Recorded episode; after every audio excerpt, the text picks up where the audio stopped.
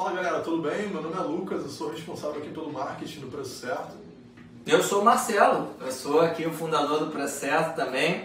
E hoje a gente vai bater um papo meio maluco, né, Lucas? É, a gente vai falar um pouco sobre coronavírus, né, cara? O que, que tem acontecido por aí e principalmente os impactos que podem ter na venda e como é que a gente pode contornar isso, né, principalmente. E Marcelo, cara, pra, acho que pra gente poder começar, né, cara, hum. o que que acho que é a melhor forma de, de começar essa conversa realmente entender né, o que, tem acontecido e principalmente quais são os impactos que tem causado aí em muitas empresas, né? É, um ponto que é bem interessante da gente, da gente entender é o quanto de volume de venda a gente já teve impactado nos negócios, né? Tem empresas que chegaram, por exemplo, no Japão já, né, que enfim está num cenário mais avançado do coronavírus. Bem ali no centro, né? Bem ali no centro, próximo ali daquela zona de explosão, né? É, abaixarem 57% do seu volume de venda, 58% do seu volume de venda de um mês para o outro, né? é um impacto financeiro muito grande para uma empresa, principalmente que pode levar a um erro ali, né? Um, um, uma questão de erro na, na, parte de lucro por conta do, do, do ponto de equilíbrio operacional da empresa que não está sendo atingido, né? o faturamento não está gerando lucro suficiente para o cara tirar o lucro necessário para ele poder manter a operação. Uh, produto em estoque para caramba, né? Porque putz, parou a venda. Então, assim, tem, tem sido um, um, cenário um pouquinho agressivo. E isso tem se replicado também aqui no Brasil, né? O mês de fevereiro não foi um mês bom de vendas. O mês de março também está parecendo que não vai ser um excelente mês de vendas para boa parte dos negócios. E a tendência é que isso permeie por um tempo. Então, tem um cenário bem de, de risco bem alto, né? Principalmente porque o Brasil agora que ele está chegando né, no, no, no, patamar ali de, entre aspas, de infecção sendo transmitida não de fora, mas transmitida entre a gente, né, de pessoas que se infectaram com pessoas que já estavam infectadas aqui. Então a gente uhum. tem uma, uma possível escala de crescimento bem grande de possíveis infecções que vai impactar diretamente a venda no varejo por conta disso. Entendi, complicado, né, cara? Como você falou, a questão do estoque ficar ali congelado, né? E na maioria das vezes o lojista ele acha que o principal problema está na baixa em vendas, né, cara? É, a baixa de venda é uma consequência, né? Se você parar para pensar, é, era para ter entrado 50 mil containers de importação da China para o país aqui em fevereiro. Desses 50 mil entraram 2 mil unidades de container. Né? Então falta insumo para caramba. Você soma isso com a crise que está acontecendo no total, né? Que putz, dólar batendo 5 reais hoje, é, isso faz com que as importações se tornem mais difíceis. Então, os produtos em geral, né, que em grande parte é importado, você acaba tendo uma escassez. E essa escassez joga o preço de venda muitas das vezes lá em cima dos distribuidores para os, os, os, os lojistas em geral, né? uhum. principalmente os revendedores. Isso também dá uma incerteza de estoque, né? porque se não entrou container aqui dentro, com certeza vai faltar produto. Vai faltar produto. E cara, se falta produto nessa brincadeira e o pessoal consumidor tá todo com medo, né, de ah, meu Deus, eu não sei o que vai acontecer. Tem uns caras malucos que estão enchendo a casa de papel higiênico, como se papel higiênico fosse item de comida. Enfim, a galera está reservando o orçamento para um momento de crise é, e pela falta, de, pela, pela questão da desinformação, né? Você acaba tendo pessoas que não estão comprando tanto, elas estão reservando a grana por entender que você vai ter um cenário de loucura? Se você for parar para pensar, é, pelo que a gente vem levantando aí de informação, com controles de infecção aqui no país, com informações que a gente puxou até mesmo da própria, do próprio Japão, é, a gente tem uma visão aí de que nos próximos 40 dias essa doença vai chegar no ápice aqui, né? Então, isso dá pra gente, se eu não me engano, é, mais ou menos mais ou menos em maio, ali na segunda semana, terceira semana de maio, a gente deve ver o ápice da doença aqui no Brasil. E uma coisa que vai piorar bastante na situação é o fato de que a gente está entrando no inverno. Né? Então o inverno é a principal data que a gente começa a gripar, que a gente começa né, a transmitir. E como a transmissão dessa, dessa doença ela se dá da mesma forma que uma gripe, é, é bem provável que a gente sinta o impacto direto disso também, de aumento é, de maneira significativa. Né? Se eu não me engano, o Ministério da Saúde hoje está trabalhando com a possibilidade de que o coronavírus efetivamente se vá e acabe essa dor de cabeça para valer é, só em setembro. Né? Se a gente for analisar a China, a China começou a decrescer o índice dela de, de contaminados agora, três meses depois, aproximadamente um pouco mais de três meses, é, do primeiro caso, que foi dia 31 de dezembro, que foi quando foi diagnosticado, né? Então, é, existe uma curva ali, uma tendência de, cara, a gente ainda vai subir uma curva de infecção aqui no Brasil, isso vai impactar diretamente o volume de vendas, vai impactar estoque, vai impactar o poder de gestão e, cara, todo mundo tem que se preparar para isso. Não pode assumir custos desnecessários dentro da empresa. Tem que trabalhar uma gestão por indicadores bem feita desde o início, porque senão, cara, a chance dar merda é muito grande, mas muito grande.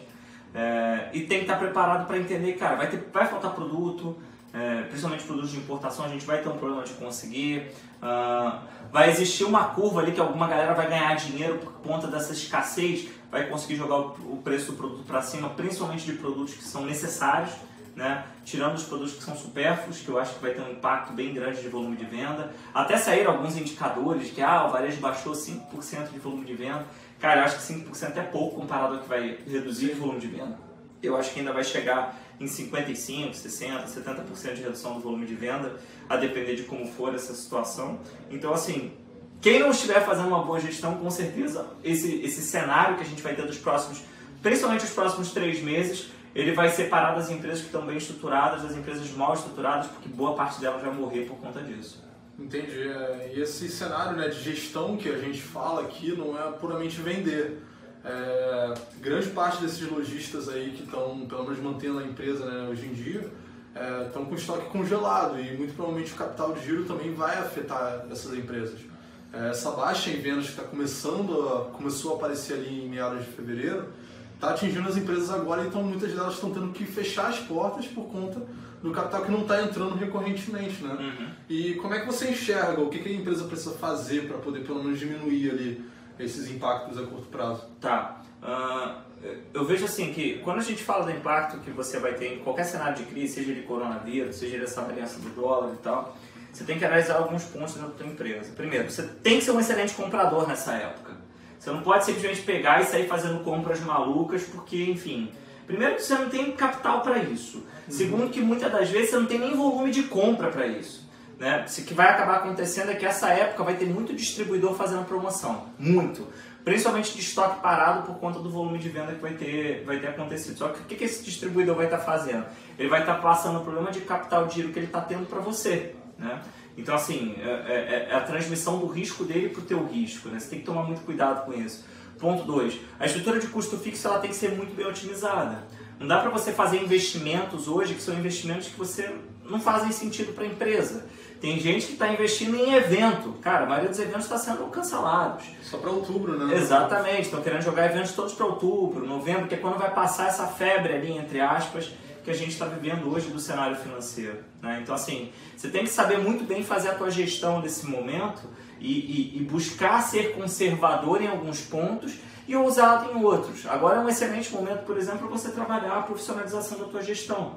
Se você não profissionaliza a tua gestão nesse momento, cara, se prepara que provavelmente você tem uma chance de quebrar muito alta, né? Sim. Tipo, eu não tenho como entrar numa brincadeira dessa falar, beleza, às vezes a empresa ela pode baixar 50% a venda dela e se manter viva, se ela fizer uma boa gestão por indicadores e tiver uma boa gestão de custos dentro da operação dela. Agora, a mesma empresa, se ela diminui 50% no faturamento e ela está alavancada em capital de giro, ela vai quebrar. Se ela diminui 50% e ela está muito próximo do ponto de equilíbrio, ela vai se endividar. E aí você tem que ter uma estratégia para pensar, pô, talvez valha a pena pegar um empréstimo agora para poder manter minha operação pelos próximos meses, mas eu já tenho que mensurar que esse empréstimo eu vou ter que compor um lucro em outubro, em novembro, em dezembro e assim em diante, que seja suficiente para eu poder recuperar essa grana que eu vou estar tá perdendo. Né? Então, uhum. É, esse tipo de inteligência é só um bom planejamento de indicador que consegue trazer esse resultado para dentro da empresa. Né? Então, assim, o que mais me preocupa nisso tudo é que hoje 96% das empresas vão fazer esse trabalho.